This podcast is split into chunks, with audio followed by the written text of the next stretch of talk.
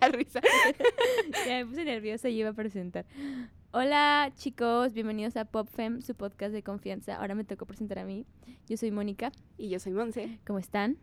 Mm, Y pues bienvenidos al quinto episodio ya. Wow, se siente como... Vamos avanzando muy rápido, Sí, amiga. demasiado.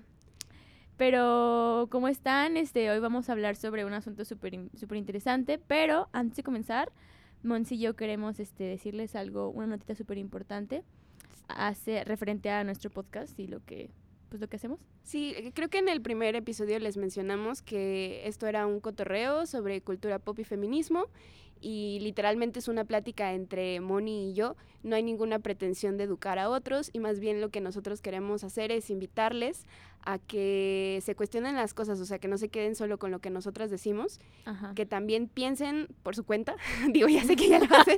Entonces, pero que tengan un sentido crítico de lo que escuchan y consumen. Y básicamente eso es el único mensajito que les queremos dejar por aquí. Sí, aquí solamente lanzamos un bunche de preguntas que Monsi nos hacemos muchísimo y respecto a nuestra cultura y pues la cuestionamos, que es como Monsi y hemos aprendido y pues lo hacemos a través de cotorrear. Así que ojalá que lo sigan disfrutando, es el chiste y comenzamos el día Ay, de oye, hoy. ¿y tus saludos parroquiales? Ay, sí, tengo anuncios, saludos parroquiales. Saludos a... ¿A quién tenemos? A mi hermano, porque va a ser una parte importante para el final de este podcast Sí. y a las personitas que nos ayudaron a crear, a anunciar este nuestro podcast y les, vamos a- les queremos decir que vamos a estar vendiendo stickers la otra semana, ¿sí? Sí. O- Sí, el plan es vender los sí, el stickers plan es la vender próxima stickers. semana. Van a estar a 10 pesitos, vamos a estar aquí en la uni. Este, No vamos a decir el nombre de la Ajá. universidad. Pero vamos a estar aquí vendiendo para que nos escuche aquí en la universidad. Vamos este, a andar por ahí, en, en los lugares de siempre. En las, en, ya dije mucho, pero. sí, bueno, gracias por apoyarnos. Siempre es nuestro agradecimiento y otra vez por sintonizarnos. Les agradecemos mucho. Ay, por sintonizarnos, Por porque esto es la sintonizarnos, porque estamos en vivo. estamos grabando a las 9 antes de que salga el podcast de. Sí, porque a Moni le dio dengue. Oigan, sí, cuidado con los zancudos, ¿eh? Neta, pónganse. Pónganse yo creía. repelente, no, no es broma, ajá. Sí, o yo no sea, creía, ya sé que huele feo, pero pónganse Yo repelente. decía, no, no me la pelan los zancudos. Sí, no, créanme, no me la pelaron. O sea, me morí. Pero bueno. Pero ahora sí vamos a Renací las cenizas y vamos, como la de Fénix, a comenzar el podcast. Ahora sí vamos a comenzar el podcast. El día de hoy vamos a hablar de cómo se representan a las mujeres en la televisión. Em, queremos decirles que obviamente no, o sea, no vamos a hablar de que de las series feministas más importantes ni nada y sabemos que nos van a faltar muchas mujeres poderosas de la televisión, pero estos son nuestros referentes. Entonces, habiendo dicho eso, Pues comenzamos. comenzamos, comenzamos directamente con los personajes que yo elegí una de mis series favoritas, que sé que es muy cliché y es, es Friends, obviamente, pero eh, elegí a Rach- elegí, o sea, ay, me perdí, me perdí, me perdí. elegiste a Rachel. Elegí a Rachel. me perdí. Eh, lo que yo quiero hablar, lo, lo que yo quiero hablar sobre Rachel es que, bueno, Friends este es es súper blanca, no sé, todos lo sabemos. Todo el mundo eh, sabe que es como una copia de guion de una serie de La Toya, ¿se llama? ¿La Toya Jackson? ¿Sí es ella? Bueno, que se llama Living Single. Es una serie, es igual, de unos jóvenes treintañeros que viven en Nueva York, pero son negros. Y eso fue en los años 80s, 90s. Y la serie nunca tuvo tanto éxito porque eran, eran, eran negros. Ujú. Entonces, este, rehacen este guion con gente blanca, chida, en Nueva York, en lugares súper padres, y nace Friends. Entonces, yo, entiendo la crítica hacia, hacia que es una serie súper blanca, pero queremos hablar so- sobre dentro de este representaciones de mujeres blancas, cómo representaban sobre todo a Rachel, ¿no? Mm, voy a, aquí va a haber spoilers, vamos a avisar eso antes de todas las series que vamos a hablar va a haber Sí. spoilers, así que con cuidado. Eh, Rachel al final, no sé si se acuerdan que se va con Ross. Ya. Ugh, ¿Quién quiere a Ross? Nos no lo queremos Ross. porque es un machito. es un un, soft soft boy. boy. o sea, Ya, definición de soft boy. Son esos vatos que tú dices, güey, están súper conectados con sus emociones. Este, pero realmente son vatos que usan esas emociones para, Para manipular. manipularte. Sí. Entonces, este, Ross, Ross, véanlo y es así. Aparte era súper irrespetuoso, o sea, por ejemplo, con su ex esposa, que se vuelve lesbiana, Sí. bueno, que siempre fue lesbiana, pero que pero se da cuenta que es lesbiana. con él. Ajá, que Es súper maleducado y le tiene cero respeto a su relación y todo el tiempo se están burlando de él porque, o sea, porque... Porque su esposa es, es lesbiana. Ajá, o sea, el güey realmente es un pendejazo Que tuvo tres divorcios. Y por favor, Ajá. vatos que dicen que se sienten identificados con Ross, don't. Dudes. Please don't, porque no los queremos. Exacto. Bueno, prosigue. Ah, bueno. Entonces, el chiste con Ross es que Rachel, no se acuerdan, la progresión del personaje de Rachel es muy bonita porque ella llega como una niña mimada a, a Nueva York y empieza a trabajar y empieza a conocer lo que es el trabajo y que ganar su propio dinero, ser su propia, como ser independiente, vivir sola, bla, bla, bla. Entonces, ves cómo crece Rachel como mujer, ¿sabes? Cómo puede tener un trabajo y cómo puede dejar de ser esta niña mimada que ella creía que era y ser, ser una mujer independiente, ¿sabes? Sí, es su paso a la Está- autosuficiencia. ajá, está súper chido. Y luego tiene a su hija con Rose, Boo. Y aún así, ella dice, no importa, puedo ser madre soltera, a mí no me molesta. Y está súper chido. Pero después le ofrecen un trabajo chingoncísimo en París. Ay, no sí se va. cierto. Y adivinen por qué. Porque los guionistas decidieron que era increíble la idea de que ella deja todo por amor. Entonces, después de que construye su trabajo por 5 o 7 años en Ralph Lauren, en la industria de la moda, deja todo, todo, todo. O sea, lo que te puedas imaginar lo deja por Ross para que puedan vivir juntos en Nueva York y, él, y que él no se sienta triste. Porque él se da cuenta que la, la ama verdaderamente después de 10 perros años de relación. Y aparte de cero Ajá. responsabilidad afectiva hacia ella. Ajá, porque ellas, ella estaba en un break, ella se iba con alguien más y él se moría de celos, ¿no? Él se iba con alguien más y Rachel le daba su espacio. Sí, eso sí es Siempre cierto. era esa dinámica. Yo aquí quiero avisarles que nunca he visto Friends completa, o sea, no es como Sí. mi tipo de serie, pero como que tengo el conocimiento general Sí. sobre lo que ha pasado y realmente me parece terrible lo que hicieron con el personaje de Rachel porque podían darle podían darle tanto y por seguir estos estereotipos que, re- que quieren reproducir y, so- y creo que ahorita ya menos, pero antes en los medios era muy común que plantean las ideas de feminidad ideal, ¿no? Y entonces Sí. volvemos a este tema de la mujer que deja todo por amor y que Y se que ve validada y que se, y se ve validada A por otro güey. Exactamente. Y, sí, y lo curioso es a través de este vato, que después de mil años dice sí, siempre sí quiero. Y entonces ahí estamos, como dice Monse, las junkies del amor romántico entregadas a... "Ah, Como ya por fin des- encontré el amor de mi vida y dijo que por fin sí, voy a dejar todo y voy a sacrificar todo lo que he construido a lo largo de mi vida Por este güey. por este güey y por este amor. Ajá, que es un ñoñazo, pendejazo y le encantan los dinosaurios. No estoy, no estoy, no estoy en contra de la gente que le gustan los dinosaurios. Sí, es medio desafortunado lo que pasa ahí. Pero yo creo que con el tema de Phoebe, se, o sea, como ah, que Phoebe es fabulosa. se redimen un poquito de lo que le hicieron a Rachel. Pues es que en redimirse, no sé, no sé qué tanto sea redimirse, porque al final las tres morras entran en este canon y esta calca ideal de la mujer guapa Ah, este, y blanca. blanca, Heterosexual. heterosexual de clase. Bueno, Phoebe no era de clase alta, pero al final de cuentas estaba en un círculo. Pero estás de de acuerdo clase que alta, ¿sabes? no, ajá, o sea, aunque realmente no provenga de una clase alta, sí, o sea, no se nota que Ajá. viene de otra clase. O nada más porque ella te lo dice. Es esta hippie rica, no sé si se puede decir Sí, así. sí, sí. Aunque, bueno, o sea, yo entiendo que su background de vida en la, histo- en la, Es en la muy historia es- complicado. es muy complejo. Es súper dark Es el súper- background de Phoebe. Es complejísima. Ese, ese personaje me encanta por la complejidad que le da y porque Phoebe siempre... Lo que no me gusta de Phoebe, me gusta y no me gusta, es que ella la ponía mucho como esta mujer eh, con mucha libertad sexual. Entonces la veían como... No sé, como sus amigas no se, no se identificaban con ella porque como, ay, Phoebe. Como. Ay, sí, como, ¿por qué dices eso? Y, y, pero al final de cuentas siempre están representadas ellas tres, ¿no? Y por ejemplo, Mónica, que antes era, era ex, fue ex gorda, se supone que en la serie, recalcan mucho como cuando era gorda no, no valía, ¿sabes? Como era como, boo. Ahorita, ahorita quiero hacer un ajá. paréntesis de este tema súper rápido de decir que alguien es gordo versus decir que alguien está gordo. Ajá. O sea, es como súper importante ¿Cómo? Hacer la diferenciación entre decir, ok, yo no soy gorda, yo estoy gorda, pero, o sea, porque no le estás, o sea, no estás dándole esa característica a tu identidad. Sí, o sea, no es es como, es como gorda. Una variación así súper chiquita mínima. del lenguaje, pero que creo que sí hace el cambio. Y lo vi en- con una chava que se llama Maquis Camargo, Ajá. que hace videos en YouTube eh, sobre body positivity. ¿No? ¿Cómo? Positivity. Esa madre. y yo, es que es muy temprano, amigos. Estoy en crisis. También estoy como con la lagaña. No sé qué estamos diciendo, pero Em, bueno. Ajá. Bueno, ajá, entonces nada más para decir que Mónica estaba. No, no. Pero es que se refieren en la serie a ella como Fat Mónica, ¿sabes? Sí, es que eso es súper feo, porque si era su identidad, si era su identidad. O sea, era Mónica gorda. Y de hecho, cuando está ya como, como Mónica normal, o sea, en la vida real, que es Mónica, una Mónica delgada, súper delgada. súper delgada, porque es súper skinny. Este, cuando empieza a tener como esos arranques de Mónica, de Mónica que era gorda, que come pizza o así, todo de que no, te vas a convertir en Mónica gorda, ¿sabes? Como si fuera Como si fuera algo malo. negativo. Y aparte el cambio de Mónica, eh, eh, que estaba gorda, es no sé cómo decirlo, Perdón. a Mónica ahorita, o sea, era como, son como personas dis- distintas. Y lo ves cuando Chandler no la quería antes, ¿te acuerdas? Y la quiere hasta ahorita. Ah. Pero bueno, apoyamos súper 100% la pareja de Chandler y Sí. Mónica, son fabulosos, es una pareja súper sana. Pero sí, o sea, yo creo que aquí lo que queremos enmarcar es como el patrón de el patrón que tiene cada una en la serie.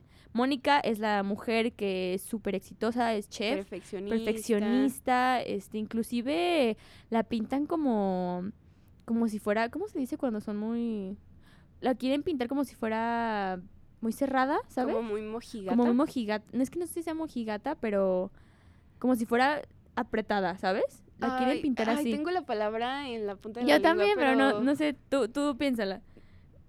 ok, es minuto. No, creo que no salió bien ese ejercicio. Bueno, ajá, o sea, la- el- como... Ay, bueno, Bueno, no, Le sí, dan, le dan este, los tres est- est- este, como cánones a las mujeres. Y luego Rachel, que es esta mujer súper sexy, súper guapa, a la moda, pero que a la vez súper responsable y, y, y es como súper consciente. Y luego Phoebe, que no es, no es como tan sexy, no es como entre el canon de uff. Pero, pero todas entran en este canon de la mujer rica de Nueva York, ¿sabes? Sí, Entonces creo que es lo que queremos hablar con Friends.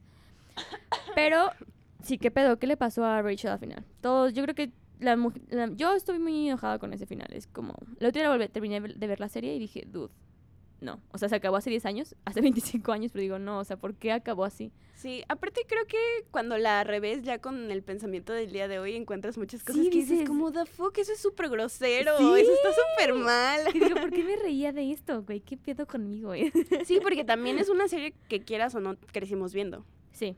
Sí, y yo me acuerdo que la veía y era mi ejemplo, era de que cuando tenga 30 años yo voy a estar así en Nueva York viviendo con mis amigos. Sí, no mames, güey, o sea, que chécate las tasas de inflación en un Ya departamento sé, en Nueva York. Ya sé.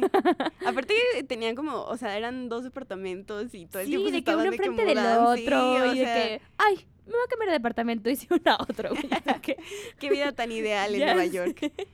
Pero Eh, bueno, pues sí. esta es nuestra introdu- primera introducción más fresquita este, hacia la representación de las mujeres en Friends. Ajá, yo ahora voy a hablar de una serie que la verdad, o sea, ya no quiero decir que es mi, gus- mi gusto culposo porque no creo en los gustos culposos, pero creo que muchos lo podrían considerar así y es Grey's Anatomy. La neta, yo he visto la serie completita de pe a pa y la he visto chorro, dos ¿no? veces, sí, o sea, pienso en todo el tiempo que le he invertido y neta me cuestiono qué tan positivo sea. Y, y creo que ya la historia está repetida. O sea, llega un punto de la serie donde repiten la historia uno y otra y otra y otra vez, porque entran como nuevas generaciones de doctores y así. Pero e- ese no es el tema que vamos a abordar hoy. Eh, vamos a hablar un poquito sobre Meredith y su evolución como personaje femenino. En la mañana estaba leyendo un tweet que decía que es como una especie de hero- heroína moderna Ajá. porque tiene una, una evolución muy chida. Siento que su- la construcción de su personaje ha sido muy padre en el sentido de que empieza siendo esta, esta morra que hace todo por amor y, y incluso se ve enfrentada, perdón, enfrentada a otras mujeres por ese amor que ella le tiene a Derek. Pero ya después se va uniendo más hacia sus hermanas porque hacen como un, con- un concepto de hermandad muy chido, primero con Cristina y luego con todas las que vienen después porque Ajá. también... Chorro personajes, ¿no? Sí, o sea, tiene una hermana que se llama Lexi y luego se la matan. Y luego le sale Spoiler. otra hermana que se llama Maggie y la, su cuñada también se vuelve como su hermana, que es la hermana de Derek, que también le matan a Derek. O sea, es que realmente es una mujer que ha pasado por muchísimo y no te la pintan como perfecta en lo absoluto. De hecho, ha tenido como un- unas subidas y, y bajadas muy cañonas Ajá. porque tiene momentos en los que literalmente se quiere suicidar y en otros en los que es una mujer poderosa y dice yo tomo las riendas de mi vida, ¿no? Yo sé qué hacer. Ajá, yo sé qué hacer. Y se vuelve literalmente una doctora súper chingona. Y digo, es blanca, es heterosexual, este, y es preciosa, ¿no? Ajá. Obviamente. ahí volvemos otra vez como que tanto están siendo innovadores con las representaciones de las mujeres. Digo, me gusta mucho lo que hace Shonda Rhimes con Grey's Anatomy porque ya conforme va avanzando el tiempo va metiendo mucha diversidad de personajes. En esta temporada hay una chava que es árabe y todo el tiempo sale con su hijab, hay un güey que es trans, o sea, todo eso Mm. se me hace muy cool porque son pequeñitos como ejercicios de poner... Una representación, ¿no? Entonces, eso se me hace muy interesante.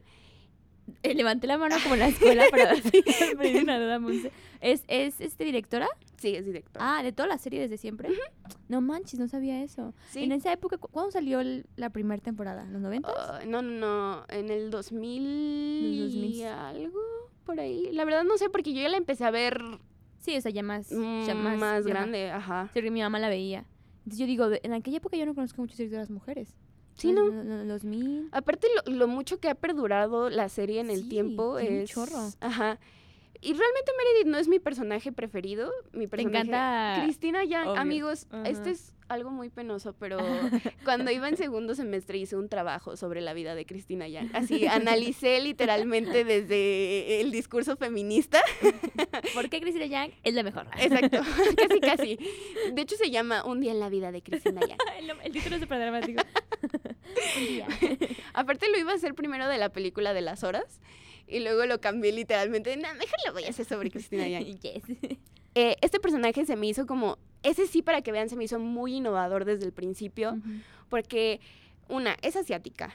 Dos, es una mujer que todo el mundo tacha como de fría y sin sentimientos, pero realmente es una mujer súper apasionada de su trabajo. O sea, ella lo único que quiere ser es la cirujana cardióloga más importante Chida. del mundo. Ujú. Y al final, kind of lo logra, ¿no?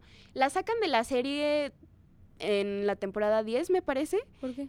porque ella ya no quería seguir con el, o sea, la actriz Sandra Ujú. Oh ya no quería seguir con el personaje, porque pues ya llevaba muchísimo tiempo haciéndolo y le dan un final bonito, o sea, el spoiler alert, eh, la mandan a Suiza a dirigir un hospital de cardiología. ah, chido. Entonces, la neta está muy chido el final que le dan, pero yo creo que el, o sea, el, el punto más chido de su, de, de su vida como personaje. Es en el momento en el que ella decide abortar. Ok, esto es súper Ah, controversial. no sabía eso. Pero ella por, por decir, o sea, yo quiero seguir con mi carrera, Tengo que tener un hijo. ajá, decide abortar, ¿no? Y en ese momento ella estaba casada con un güey que le pone el cuerno después de eso porque él lo único que quiere ser es papá. Y es lo más importante. Ajá, eh, eh, ajá. pero se me hace muy interesante cómo ella aborda su vida y al final, o sea, ella hace un, un ejercicio de verse a sí misma de vieja como una cirujana, no como una madre. Entonces da, da esta oportunidad de elegir y decir, bueno, mm, yo solo quiero ser exitosa y se vale, ¿no? O sea, así como se vale querer ser mamá, se vale querer casarse, también se vale ser ex- querer ser exitosa y punto. Entonces, admiro muchísimo a ese personaje porque creo que para los años en los que se estaba haciendo la serie con Cristina, realmente sí, o sea, sí rompió con el paradigma. Sí, sí. Yo, yo no conocía nada de la serie. Y me acuerdo, creo que el personaje que siempre tenía era como Meredith, mucho más suave, mucho más soft, como, ah, ¿sabes? Mucho más en contacto con sus emociones. Y, y Cristina siempre era esa mujer que era súper, era como súper renuente, no era como súper, no, Meredith, tienes que tener, no sé, ovarios. Como, no, Ajá. levántate. Ajá. Pero también lo que es hermoso de la serie, y yo creo que en el momento en el que Cristina se va, se rompe algo en la serie, es Para mí no se trata de la historia de amor entre Derek y Meredith, se trata de la historia de amor entre Cristina y Meredith como amigas. Como amigas, qué bonito. Entonces toca muchísimo la, la sororidad. Sí, sí, sí. Esto. Eso se qué me hace muy chido. Y en, en la temporada pasada, o sea, en la que apenas acaba de salir en Netflix, hay una escena donde llega una chava que fue violada y no quiere, no quiere testificar y no quiere que le hagan las pruebas porque ya ven que les tienen que hacer un montón Son de pruebas. Sí, o sí, o sea, y tienen Ajá. que repetir la historia una y otra y otra vez. Y literalmente todas las mujeres del hospital, o sea, Meredith va con todas las mujeres del hospital, saca a los hombres de esa zona del hospital y hacen Lo que deberían hacer. ha- no, hacen una línea Ajá. de puras mujeres, así de puras mujeres, ningún hombre para que ella decida así hacerse las pruebas necesarias y va avanzando su camilla por todo ese pasillo lleno de mujeres. Ay, güey, güey. Lloré como no tienes una idea. Eso es lo que más me caga de Grey's Anatomy. Todas las lágrimas que, No que le llores, a punto de llorar. Pero esa escena es preciosa, Moni, de verdad. No me imaginé y dije, qué bonito. qué Sí, es muy padre". poderoso. Y quieras o no, pues es feminismo comercial, sí. ¿Está instalado en el capitalismo? Sí. Sí. Pero, ¿qué también es tener represen- representaciones tan grandes en el capitalismo? Exacto, Tener una representación, exacto. ¿sabes? Porque no podemos ir contra el sistema, entonces, bueno, pues hay que jugar en el sistema. Y es el chiste de eso, pero, pero bueno. Es lo que. Bueno, no. No, sí, dilo, dilo, dilo. No, lo de inconcebible, pero la, la serie, Ah, la que hablábamos, vamos a ver una serie muy chida. Este, que salió en Netflix hace poquito. De un caso de violación de, de una. Es caso real, ¿verdad? Sí, es un caso Un real. caso real. Y de cómo se aborda. Sí, pero hablaremos de eso más adelante. Nah, esperen. Eh, voy a hacer un- una pequeña, como voy a platicarles muy breve de este personaje que la neta creo que vale la pena hablar de él. No es una serie conocida, se llama Penny Dreadful. Eh, es como una especie de Once Upon a Time, pero como oscuro. O sea, no sé si ubican ese concepto como de cuentos de hadas en Once Upon a Time.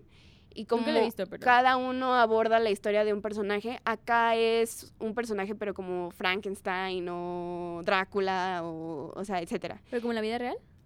Está, está inspirada como en, eh, como en 1800. Ujú. Entonces tiene una vibra muy padre, como muy oscura. Y Victoriana. el, ajá, el personaje de Vanessa Ives se me hace muy interesante porque es una mujer que tiene poderes de bruja. Literalmente es clarividente y aparte es, o sea, ha sido muy... Su alma ha sido muy atormentada, por así decirlo, porque es como el demonio desea poseerla. Ajá. Guau, qué loco. Entonces ella todo el tiempo se está enfrentando a su a ese llamado del demonio y a su querer estar cerca de la luz, ¿no? Y entonces va resolviendo casos y así. Pero es un personaje extremadamente poderoso porque representa a una mujer que está muy liberada sexualmente, atormentada en el sentido de, de los poderes que ella tiene. Lo que, me, lo que me parece cuestionable de la serie es que se enfrenta a un aquelarre de brujas No manches, ¿por qué? Ah, porque pues eran servidoras de Satanás, ¿no? Y ella quería ser kind of servidora de Dios. y el punto no es servir a ningún hombre o a ninguna representación Ajá. masculina. Pero es un personaje muy fuerte, o sea, es una es como una representación que no que no se ve seguido ¿De una bru- porque ¿Es de una bruja? Es una bruja. Es una bruja buena, por así decirlo, ¿Bruja blanca? pero que, que se ve enfrentada todo el tiempo a sus impulsos. Entonces, a veces se deja ir, a veces regresa. Tiene sus historias de amor, pero no es, no es el eje principal de la serie. Y no les voy, o sea, no les quiero dar el spoiler, pero el, el final es muy decisivo en, en la caracterización del personaje, ¿no? O sea, como de cuál realmente era su prioridad en la vida. Entonces, también es una, o sea, pues está, ay, ¿cómo se llama esta mujer? Eva, ¿Longoria? no, Eva Black, no. ¿De qué, de cuál, de qué es? Ay, es que quiero acordarme del nombre de, ¿La actriz? de la actriz que, ah, Eva Green, Eva Green. Eva Green es fabulosa. Es hermosa. Eva Green es fabulosa, es muy poderosa. Ajá, mujer. entonces imagínense Sí. este personaje de una mujer poderosísima interpretado por Eva Green. Aparte creo que lo que nos falta mucho en las representaciones visuales de las mujeres, en series, en TV, en lo que tú quieras, es este esta vulnerabilidad, ¿no? Porque, por ejemplo, los hombres, a muchos personajes hombres les dan muchas capas. Les dan como, o sí puede ser el salvador, pero luego puedo, también puede estar quebrado y también puede ser súper emotivo y pasional. Pero a la mujer siempre le dan una capa lineal. Sí. Siempre es emotiva, este Salvaje salva o, o súper salvaje y o fría. Ajá, o fría y calculadora. Siempre es li- plana. Nunca puede, nunca puede tener capas de que sí es súper es súper pasional, pero también es súper fría en sus negocios, pero también es súper cálida con sus hijos o con sus amigas. ¿Sí me entiendes? Entonces creo Sí. que esta versatilidad y este dinamismo que le puedes dar a un personaje mujer es muy importante porque creo que tenemos las mismas capas de cualquier otro personaje, Exacto. ¿sabes? O sea, la complejidad debería de estar representada en todo tipo de personaje, ¿no? Y creo que eso es algo que hace muy bien Orange is the New Black. Uy, sí, hablamos de... No la he terminado de ver porque me aburrió cuando estu- pasó lo del motín. Oye, a mí cuando, mm, cuando desaparece la puse, yo ahí la dejé de ver. Sí, yo también más o menos por ahí. Pero eso está súper chido, Orange is Black. No sé si la han visto, es una serie gringa eh, de Netflix. La directora creo que es, es la misma... La directora creo que... Haz de cuenta que la serie trata de una reclusa que... Piper. Piper. Y cre- creemos que la que la dirige es la, la reclusa de verdad. ¿Verdad que sí? Entonces lo, lo chido de esa serie, lo que nos gusta mucho es que para empezar hay mucha representación física, visual Sí. de muchos pers- personajes. Ajá, y ahí no solo ves mujeres razas, lo que sea. que, o sea, desde el canon son bellas. Ajá, no, son mujeres. Ajá. Eso me encanta. es mujeres. Hay, está inclusive Lauren Cox, que es una mujer transexual, y está en la serie aborda la, la dinámica y el conflicto de por qué no la, no la quieren, co- como no, no, no saben discernir entre, ay, pues eres vato o eres mujer. ¿Cómo te tratamos? ¿Te ponemos aquí con las mujeres o con los vatos? Entonces vi- viene todo este conflicto de cómo, cómo, cómo abordas a una mujer transexual en una, en una cárcel, ¿no? ¿A dónde la llevas? ¿Cómo la, cómo, cómo designas dónde debe estar? Bla, bla. Y, y creo que también aborda mucho esta onda de razas, etnias, este, idiomas, todo, todo, todo, todo, todo. Y lo que, lo que decía Monse, o sea, son mujeres lo que representa la serie. Y eso está bien chido. Y también son mujeres con pasados muy complejos. Sí, o sea, está como bien intrincada la historia de todas y eso se me hace muy chido porque estamos hablando de que ya hay una representación real, por así decirlo, de lo que somos las mujeres. Sí, y aparte lo que yo había leído es que, pa- como es la misma directora es la, la reclusa, muchas historias que tomó de ahí obviamente son de personajes que ya conoció. Y también como si quieras o no se va entablando como una sororidad media, media toxic, porque pues, es la cárcel, al final. pero se va entablando algo y también como ella va descubriendo este sobre su sexualidad, ¿sabes? Sobre Sí. cómo realmente ella no era heterosexual y siempre amó a su pareja que dejó hace mucho tiempo y bueno, entonces este creo que eso de una eso lo que decíamos de las complejidades es algo que Orange is the New Black aborda muy chido y que pues da, da, da muchas muchas perspectivas distintas sobre cómo es ser mujer, este cómo ser mujer puede ser distinto y se puede vivir distinto según tu color de piel, según tu idioma, según tu religión, tu contexto, lo que tú Tu quieras. orientación Tu sexual. orientación sexual. Entonces eso está bien padre. Sí, hay otra serie, perdón si, si vamos muy rápido, pero es que tenemos sé. muchas cosas y poco tiempo. Es que Este, que también aborda mucho la complejidad de lo que significa ser mujer y Ah, sí. The Handmaid's Tale. Siempre me cuesta un huevo decirlo, pero No ya lo visto. pude decir. Eh, la recomiendo muchísimo, o sea, es una serie increíble, o sea, de verdad la amo con todo mi ser. está emocionadísima. Sí, soy fan. Eh, está inspirada en un libro de Margaret Atwood, que me parece que también es una escritora muy destacable. No sé. Eh, no sé digo, no lo he leído, pero sé que es una buena escritora. Ajá. Y esta serie es una distopía donde eh, Estados Unidos se convierte en una nación extremadamente religiosa y literal se divide como por castas. Y realmente los, o sea, lo que está más abajo son las mujeres. ¿Por qué? Porque están dedicadas a servir al hombre en todas las formas posibles. O sea, hay obreras, hay sirvientas, que son las martas, están las criadas, que son mujeres dedicadas a darle hijos a, la fami- a las familias ricas, Qué horrible. y las esposas. Y les tienen prohibido leer, les tienen prohibido trabajar y se tienen que vestir siempre de los mismos colores dependiendo su casta. O sea, está ¿Qué? cabrona. Culero, Imagínense eso aplicándolo ahorita. No, y cuando escuchas el discurso del Frente Nacional por la Familia, sientes que estás ajá, ¿dónde ahí. voy? Ajá. Ajá, o sea, el- cualquier parecido con la No, realidad. no, es las mera mujeres no deben leer, no deben salir, no deben, o sea, Ajá, o sea, de verdad es, es terrible, ¿no? Y tiene esta onda de el Qué personaje principal que se llama Jun, que solía ser una periodista y después le toca ser una criada de, eh, de una de las familias más poderosas de la nación. Y también la historia de Serena, que es la esposa de, de uno de los comandantes más importantes. Y mucha de, de la gestación de esa sociedad se da por la ideología que ella tiene, porque ella antes de, de Gilead, que se, que se llama el país, ajá, este, era una mujer activista por los derechos de la familia. ujú. Entonces ve Ah. cómo, cómo todo lo que ella hizo se le voltea en su contra y entonces siempre hay una confrontación entre una y otra porque de repente hay como un ejercicio, como que quiere haber un ejercicio de sororidad, pero de repente Serena traiciona a Jun porque, por sus ideales y luego los La ideales se le voltean a ella, ¿no? Y, y- y es también este tema de complejidad, porque se me olvidó mencionar que otra de las castas es el de las prostitutas, ¿no? Porque Ah, obviamente son doble moral. Ajá, O sea, muy diosito, muy lo que quieras, viva la familia, pero hay prostitutas. ajá, porque no podemos no coger, Exacto. obviamente. Y Oye, pero las esposas qué papel tienen? es que las... Ah, porque ah, se me olvidó decir algo súper importante. No pueden... O sea, hay un problema de que ya casi nadie tiene hijos. Entonces, las que se vuelven las criadas son las que tienen una capacidad de tener hijos. Ajá, Entonces, literal, cuando una criada da a luz, el hijo le pertenece a la esposa, no a la criada. Y es como una máquina, como la de... Así, de- es una máquina reproductora. Ajá.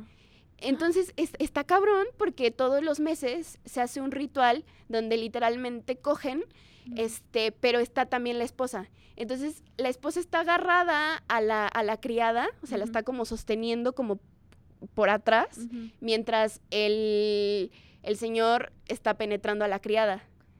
Qué mal trip. Y también cuando están dando a luz, Ajá. la esposa está haciendo como que da a luz. No manches, qué mal trip. Está súper tripeada la serie y, y aborda la complejidad de, o sea, de hasta dónde puede llegar el machismo y hasta dónde puede llegar la concepción de que la mujer solo sirve para servir al hombre y dar a luz. Y, y, por ejemplo, eso no va, no va relacionado con lo, lo que está muy, muy, no en boga, sino el tema que está hablando sobre lo de los úteros, ¿sabes? ¿Cómo se llama? De las madres subrogadas, ¿no? Ajá, eso. Sí, totalmente. Sobre- No, Subrogadas. tú. No, no, sobre... no, no, es que era sobre eso lo que te quería, que Sí, o sea, eh, se me hace muy controversial también ese tema porque ¿por qué nos ven solo como dadoras de vida, no? Y hay Sí. un hay un libro de feminismo muy chido que se llama mm, La bruja y el calibán de Silvia Federici que habla de este tema de cómo cómo las mujeres sirven al capitalismo cañón porque porque ellas son las que dan, o sea, las que sacan la mano de obra, por así decirlo. Y, sí. y entonces que el patriarcado está súper ligado al capitalismo y que para que uno deje de existir tiene que dejar de existir, tiene que dejar de existir los dos. Guau, qué loco está eso. Sí. Pero, bueno, no la he visto, quiero verla. O sea, es que me cae el micrófono. Es que está, está muy intensa esa serie, la verdad me fascina, la amo. No, sí la quería, la quería ver, me pasaste el link, pero ya no la alcancé a ver. La única que vi fue la de Co- Inconcebible. Y ya, fue la única que vi. Bueno, tú nos ibas Pero- a hablar de Mindhunter, de Wendy de Mindhunter. ¿De cuál? De Wendy de Mindhunter. Ay, sí, haz de cuenta que. No sé si alguien, alguien ha visto Mindhunter. Es una. Es, o sea, al final de cuentas no quería mencionarla porque es una serie de vatos. ¿Qué pasó? al final de cuentas no quería mencionarla porque es una serie de vatos. Es, es cuando lo- lo- el FBI en los 80s comienza a crear perfiles psicológicos sobre asesinos en serie para poder atraparlos de manera más fácil. El lo único que quiero mencionar de ahí es cómo en algunas, en algunas series buscan poner a mujeres poderosas. Por ejemplo, esta, esta, esta persona que se llama Wendy y ella es literalmente la psicoanalista. Entonces, ella le llevan todas las entrevistas de los asesinos seriales y ella las analiza, ¿sabes? O sea, ella es de casi, él tuvo un patrón así, bla, bla, bla. O sea, es la más chingona, es la que saca toda la chamba, pero ella no la dejan ir a campo porque es mujer. Entonces, no quieren comprometer eh, la investigación solo porque es una morra. Y también está el factor de que ella es una mujer homosexual en los años 80, entonces no puede revelar que es homosexual a sus compas porque también la pueden sacar de la investigación. Chale. Entonces, este, como este tipo de series que sí son de vatos, y hay muchas, también está, por ejemplo, Peaky Blinders, que tiene personajes femeninos muy poderosos, pero, yo no se sé, trata de hombres. ajá, entonces al final de cuentas yo no sé qué tan reivindicador sea poner personajes tan poderosos en un mundo que es de hombres. Entonces, es, es como decía Marilyn Monroe, porque la amo, que, o sea, yo no quiero vivir en un mundo de hombres mientras pasa una mujer en él. Pero pues realmente no queremos vivir en un- mundo de hombres, ¿sabes? Queremos vivir en un mundo equitativo, que no sea ni de hombres ni de mujeres, que sea de todos. Entonces, al final de cuentas, esta serie lo que me gusta es que hacen personajes poderosos, pero pues siguen bajo el yugo de, de la visión de los hombres. Al final de cuentas, ellas salen cuatro o cinco capítulos de la serie, o bueno, en varios, y ves que hacen un papel súper importante, pero se queda ahí, ¿sabes? Se queda estancada. Entonces, este también animar a que no porque vean un personaje chido y, y poderoso en una serie, significa que es un personaje chido y poderoso. Al final de cuentas, está escrita por un vato que, pues, ¿qué tanto puede buscar representarnos o representar a esta mujer poderosa si la serie está construida a través de una mirada masculina? Sí. Creo que algo similar pasa con el personaje de Isabel Iglesias de Club de Cuervos. Ay, esa mujer es increíble. Este, se me hace, o sea, está, ok, la serie es machista, sí es Sí. machista. Y siempre es el típico humor, humor mexicano, ¿no? Apela Ajá. al machismo, siempre. Sí, sí, sí, Siempre, sí. siempre. O sea, el humor está inscrito completamente en la cultura machista, pero me parece que hicieron un trabajo interesante con, con ella, sobre todo en la última temporada. Sí, cuando deja chivo. Sí. Ay, spoiler alert. Pero, o sea, es, es muy padre ver cómo una mujer con ansias de, de seguir sus objetivos se puede desenvolver en un mundo que es de hombres, ¿no? Porque el fútbol es completamente... Súper de vatos. Sí, o sea, vean cuánto les pagan a las jugadoras de fútbol versus cuánto le pagan a los jugadores, ¿no? Pues lo la lucha que hubo con esta, con la nueva futbolista, ¿no? Con Megan. Megan Rapinoe. Ay, está, está perfecta esa La morra. amo. Sí, es increíble. Pero también lo que me gusta mucho del personaje de Isabel Iglesias es cómo tiene un control y tiene un conocimiento complejísimo y súper completo sobre el fútbol. Y a pesar de que lo demuestra eso a su papá, a todo el equipo, todos y que los se la pasa vale salvando. madres. es como, Aparte, no, Isabel, es que pinche madre eres vieja, güey. Chava es un estar aquí". pendejo y ella es es la única que sabe gestionar bien las cosas. Digo, también, también tiene sus errores, pero...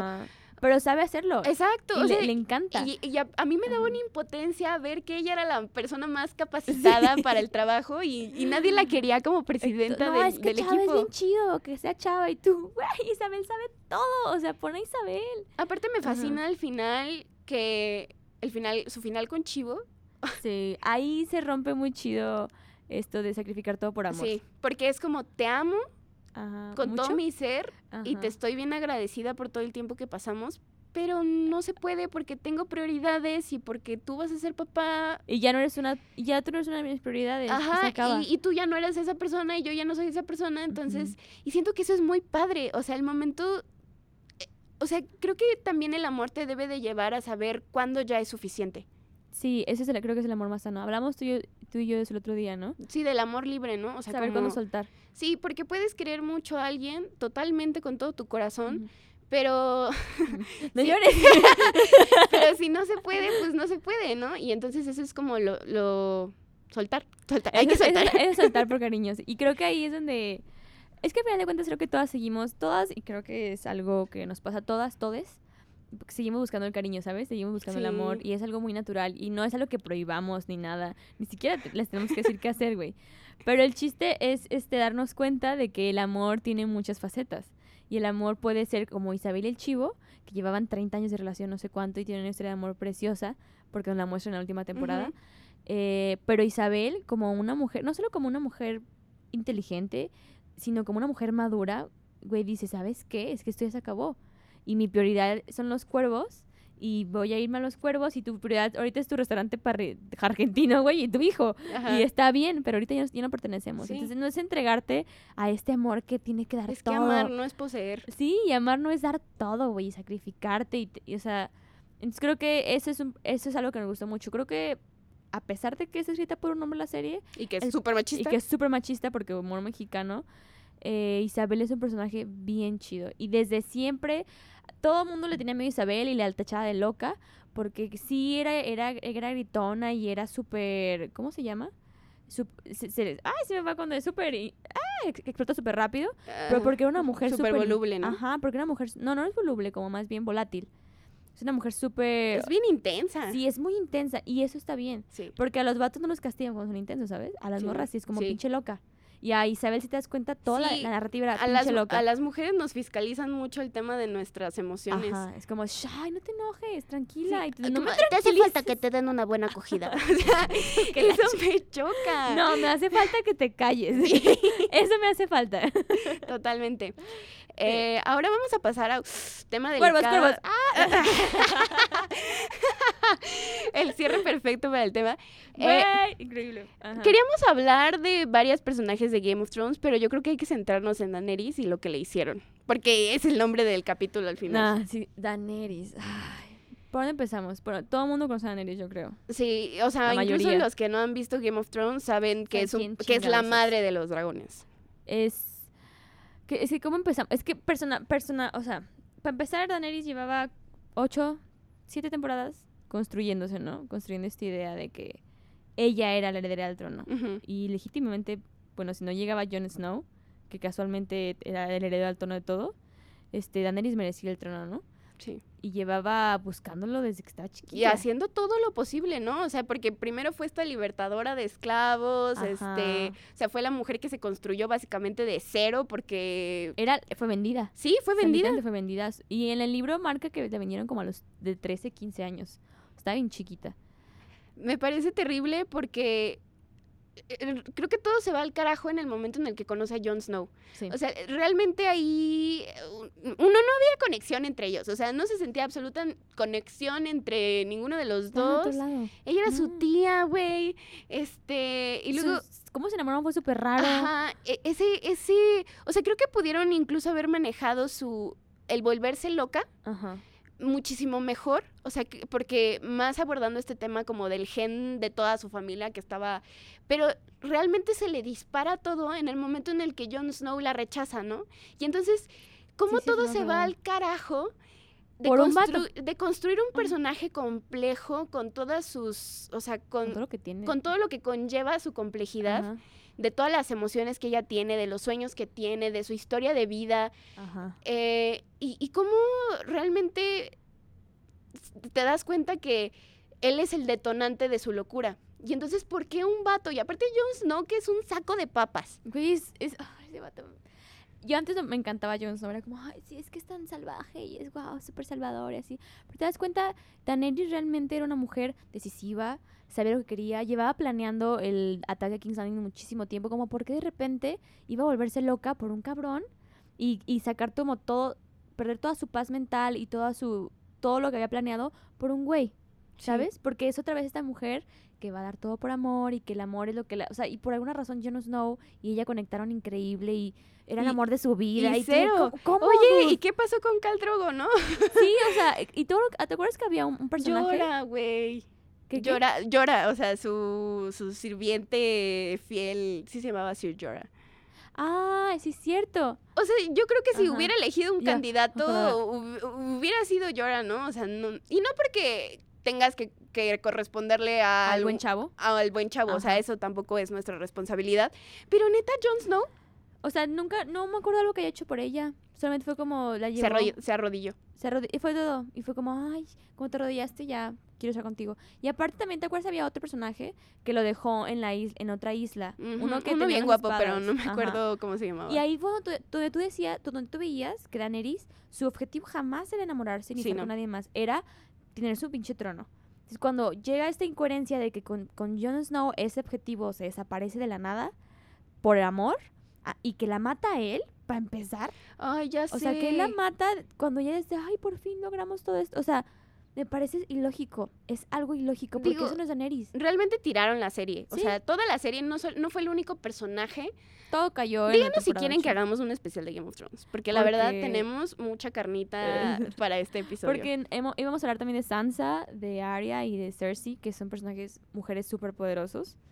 Eh, pero es demasiado, ¿sabes? Es, es extendernos un es chingo. extendernos un chingo. Pero Daenerys es como nuestro principal enfoque, porque ¿qué le pasó a la madre de los dragones? O sea, cómo esta mujer decisiva que quería su trono, se le, arran- se le arrancó toda esa idea de repente por conocer un cabrón que se arrodilló ante ella, tuvieron una noche buena, se am- según se amaban y ya. Sí, Otra vez la mujer que deja todo por amor. Daenerys jamás iba a dejar todo por amor. Sí, no. Y es esta vieja. y me acuerdo que cuando quemó todo el King's Landing, todo el mundo era como, ay, sí, está bien loca. Y yo de, claro que no. O sea, todo lo que pasó para que tuviera que quemar King's Landing, ¿no? Sí, eso es... Pero bueno. Sí, de verdad, no, no tengo problema con que haya quemado King's Landing. De hecho, yo tampoco. Yo, yo Es- sentí muy satisfactorio cuando lo hice. Dije, wow, qué chido. Este no, ese no es, o sea, creo que eso pudo haber sido abordado de mejor manera. Sí. El pedo es por qué quemó King's Landing. ¿Y por qué la matan? ¿No? Sí. O sea, ¿por qué se Y cómo la matan. Y quién la mata. Y, y el, el argumento bajo el que la matan, ¿no? Sí, o sea, de verdad es debería de haber un artículo de cómo tirar un personaje femenino poderoso en cinco segundos. Y Lo que hicieron, lo que hicieron en Game of Thrones. Exactamente. Y aparte, pues que la mata y es y siempre es el vato salvador. Porque cuando la mató, sale que, ay, la mató porque estaba loca. Y literalmente cuando la mata le dice, es como por tu bien. Esto lo hago por ti. Ay, ¿Sabes? Más o que- sea- no me duele más a mí que a ti. Aparte de eso se me hace terrible, ¿no? O sea, como un Ajá. chingo de hombres e- en la serie se vuelven locos, este, matan y, y salen bien librados por un tiempo importante.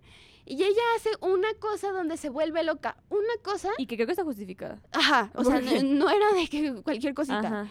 Y, y ya. O sea, no, La ella, que no tiene bueno que que permiso. morirse. No tiene Ajá. permiso de volverse loca. Exactamente. Es lo que decíamos, de que una mujer no puede ser intensa como, como Chabelita, como Chabela, porque está tachada como loca y no y eso no tiene cabida en el personaje femenino, ¿no? Siempre tiene que tiene una mujer femenina en un en una buena serie, se supone, siempre tiene que estar en control de sus emociones, ¿no? Y siempre es la cabeza que le da razón al personaje del vato. Si te das cuenta de eso, siempre Sí. es la que hace razonar al vato. Y eso ya estamos cansadas de hacer razonar a los vatos. Estamos hartas de Ya. este tipo de Si no razonas por tu cuenta, argumentos, o sea, no es mi pedo. o queremos sea. queremos representaciones como como Cristina. Sí, queremos Como- representaciones como Isabel Iglesias, güey. O sea, pero que sean congruentes y que el final que les dan sea congruente con lo que ellas son. O sea, creo que ese es el, el respeto que le debes de tener a un personaje tan bien construido. Sí, y más porque este personaje que es Daenerys venía desde, desde libros. Sí. Yo no sé cómo lo tomó George R. R. Martin de que, güey, pinche madre, tardé ocho libros, o siete libros. Sí, sí, este pero el- el personaje". güey no se apura con los libros. Sí. Al final siento que, bueno, ya cerrando con Game of Thrones, porque este, al final creo que ciertos personajes tuvieron un cierre muy bueno, como, como Sansa, creo que es muy importante hablar de Sansa, Sí. porque Sansa se dan cuenta todas las cosas, las cosas que le pasan, no la construyen, porque estoy, no estoy de acuerdo con Sí, que yo sus tampoco traumas la estoy. construido, no. Pero a, a través de cómo se sobrepuso a estas cosas, ella comienza a, a aprender lo fuerte que puede llegar a ser, ¿sabes? Su final es el único final glorioso de Game of Thrones. porque termina donde ella nunca quiso estar, pero donde debía estar, ¿sabes? Sí. Y es un final muy, muy poderoso. Aparte era, o sea, la sociedad del norte era súper tradicional, Sí, ¿sabes? era como nuestro norte, güey. Era como Ajá. Monterrey, que le hubieran, le hubieran una presidenta o algo así, güey. Sí. Entonces sí, aparte lo que le ponen al final, güey, o sea, realmente la Ah, última no, la última sí. escena que vemos de Sansa es Es muy buena. sí, es lo único que rescata ese Creo que final. ese fue cuando dices, bueno, ok, Sansa se quedó ahí. Gracias. Y luego también la muerte de Cersei. Ay, me no, parece esa es otra, esa es otra de deplorable, es una mentada de madre. El final es una mentada de madre. La temporada 8 de Game of Thrones, una temporada de... Una, ¿qué? Una Una mentada. de madre. Me cagan. Oye, Moni, pero yo antes de terminar quiero saber de todos estos personajes que hablamos, ¿cuál es tu personaje favorito? de todos, Chabelita es mi favorita, la quiero muchísimo. Y antes odiaba muchísimo a Sansa, pero quiero mucho a Sansa, creo que es una mujer bien poderosa. Y de Friends, que yo me, me encanta Friends, Phoebe, siempre va a ser mi favorita Phoebe. Phoebe es mi, mi top. ¿El tuyo cuál es? Pues definitivamente está Cristina Yang, o sea, siempre Sí, la voy a amar con todo mi corazón. Ajá. Pero mm, también el personaje, o sea, los personajes de, de El cuento de la criada. Este, Brino ya no quería decir el nombre en inglés. Eh, eh, eh, todos esos personajes, me gustan los personajes complejos. Sí. O sea, no me, no me gusta como que las cataloguen como buenas o malas. O sea, porque creo que todos tenemos la capacidad de movernos entre esos dos espectros muy cañonamente. Entonces, nadie es completamente bueno y nadie es completamente malo. Sí. Y, y que aborden a una mujer desde esa premisa con toda la, la complejidad que conlleva, me parece es como gracias. Es un homenaje Sí. a las mujeres. Exacto. Creo que lo que lo que nos gusta mucho y a mí es que dejen de hacer calcas, ¿no? De Sí, mujeres. O sea, que dejen de. Sí, la mujer bonita, bla, bla, bla, Sí. bla, calca, calca, calca. No, queremos que indagues en qué es ser una persona. Yo creo, que- yo creo que ya no se vale que hagan personajes femeninos en serie. Sí. O sea, ya no. Y si lo vas a hacer, puedes hacer un personaje en serie que esté muy complejo. O Sí. sea, no, no digo que no apeles a clichés y uh, visuales, eh, pero debes de, debes de darle carnita a tus personajes. Sí. No puedes quedarte en el limbo de que sí, es un personaje de relleno y como Y es ya. mujer puede ser guapa y va a tener algo que decir. No, o sea, dale, dale, dales más que decir. Todas, todos los personajes creo que tienen algo que, des- que decir. Y más las mujeres que muchas veces han sido eh, en segundo plano, Sí. ¿sabes? Entonces creo que... Sí, han, han silenciado las identidades Sí. de muchas mujeres. O las han- a- a- como hemos hablado, han, han vendido personajes mujeres, Sí. este, sexualizado a veces en, en- en series. Entonces, este, creo que nuestra conclusión el día de hoy es eso, diversidad también ante todo. Diversidad. ¡uh! Comenzar con la diversidad, con la representación. Y no hagan calcas. no hagan ya. Get calcas. over it, please. Hagan personajes chidos, construyan. Vamos con nuestro top 3 de la semana. Para cerrar, top 3 de series buenas. Aquí es este momento donde shout out a Martín por esta gran recomendación. Sabemos, sabemos que no estamos hablando de caricaturas, vamos a tener un, un especial de caricaturas, pero hoy les queremos hablar de una bien chida. Oh, esta caricatura me la enseñó mi hermanito, tiene 12 años. Y estoy muy orgullosa de él porque es como mi pequeño proyecto, pero lo he estado inculcando en estas pequeñas artes del feminismo para que crezca como un vato, como un vato bien, ¿sabes? Como Al- un vato aliado. como un vato aliado, que sepa... sepa Pero aliado sí. de verdad. Sí, güey, que no sea de esos soft boys aliados de que, ay, sí, soy aliado, No ¿te un acuerdas? feminista. ¿Puedo ir aquí adelante de son ustedes? en, en la pinche marcha, separa- Ya marcha sé. separatista, ¿no? Pero bueno, Martín me dijo, me recomendó este, este Netflix, se llama Carmen San Diego. Es una serie animada de Netflix y el personaje principal es una mujer que fue entrenada en una asociación de villanos. Entonces ella, ella iba a ser ladrona profesional. Pero después se da cuenta que la asociación pues roba cosas, roba, roba cosas, o sea, es- son malos, son villanos. Y se sale de ahí y empieza como a crear su vida como una tipo Robin Hood. Entonces a Martín le encanta y dice que es una serie súper chida porque dice, yo quiero, ser- yo quiero ser Carmen San Diego. Es una heroína, es una ladrona súper chida y la ves, güey, y baja así de que en París con una planea, ¿sabes? Con sus cosas y luego gira y da vueltas y es es súper chida y a Martín le encanta y es una mujer, es una mujer, es una heroína, ¿sabes? Entonces, también em, nos falta hablar mucho del tema de heroínas Sí. y ella es esta heroína que también es vulnerable porque también tiene sus achaques de que, ay, estoy, estoy sad, pero es muy poderosa.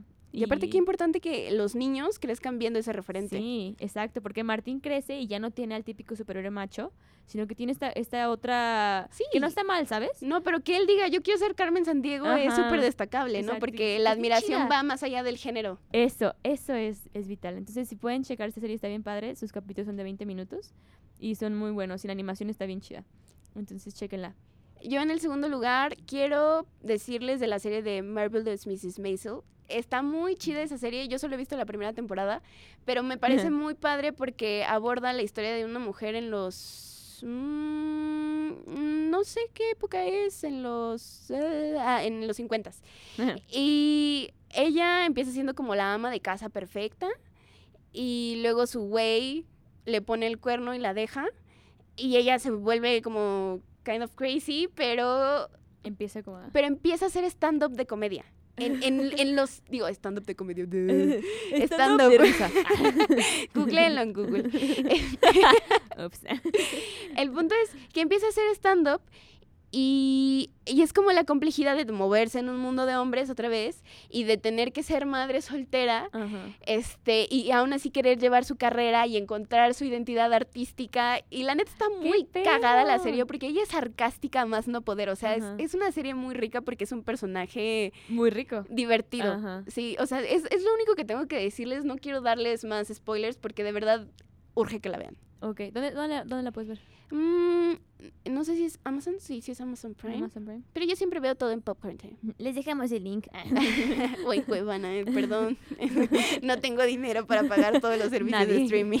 Créeme que todo lo que aquí, vamos a irnos a ese link. Este, ¿Y la y última? La última. Que las dos la, la elegimos.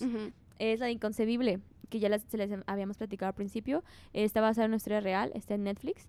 Y es de una chava que este, Es violada. es violada y cómo se lleva a cabo el proceso en una parte de Estados Unidos por dos, dos policías, ¿no? Dos policías pendejos. pendejos. Y cómo empiezan a, a des- deslegitimar, ¿se dice? El, el testimonio de la chava. Sí, o sea, realmente, pero aparte la llevan a un proceso de estrés bien cañón, como, es que lo que nos estás diciendo no tiene congruencia. Eres una violaron, mentirosa. ¿Quieres volver a estar aquí? Exacto, o sea, está la horrible. chava cae en crisis y después te hacen, este, salen dos detectives, mujeres que empiezan como a, a abordar el, el, el ca- este caso, porque es un violador en serie, Ujú. en otras partes del estado, en, en en otras partes de Estados Unidos. Entonces, las detectives son poderosísimas, son súper chidas y esos personajes son Complejos. complejos y creo que son de mis favoritos, personajes favoritos mujeres en el mundo. Este, no, no, o sea, es Grace Duvall y Grace, no, Karen Duvall y Grace Rasmussen y son, ay, es que sonrío al acordarme de estos personajes, son Está increíbles. está súper chido. Y, el proce- y cómo llevan ellas el proceso de violación con las otras chavas, a cómo lo llevan esos pendejos policías, ves, ves la dimensión, ¿no? Y empieza a dimensionar de cómo un simple proceso burocrático puede llevar a cuestionar tu vida completamente respecto a un abuso. El abuso es muy delicado. Entonces, esa serie creo y que debe de ser tratado sí, con delicadeza. Exactamente. Creo que esa serie aborda muy bien. Porque yo digo, si en Estados Unidos es difícil abordar los casos de violación, imagínate en México. Sí. Sea, en México no te creen ni madres. Así que cuando nos digan, ay, ¿por qué no denuncian? Pues por, es, por esto Vean pendejo. Inconcebible. Vean inconcebible. Ajá. Y luego traduzcanlo a México. Ajá. Háganlo tres veces peor. Y Sí, está México. Pero bueno, eso es todo por el día de hoy. Muchísimas gracias por escucharnos. espero que les haya gustado. Sí, que no se les haya hecho muy pesado, que hayan visto alguna de las series que mencionamos o que vayan a verlas. Ajá. Que se cuestionen cuando las vean. Ujú, Y, Y si quieren dejarnos alguna notita sobre lo que les da, tío. ajá. En todos lados Chido. estamos como Pop en Podcast para que nos sigan, nos recomienden si quieren, si les gustó. Estamos en todas las plataformas de podcast. Ajá. Menos en Apple Podcast porque nos odian Porque y son nos fresones. quieren meter. Pero fuera de eso, pues muchísimas gracias. Chao. Chao, besos. Besos. Donde quieran.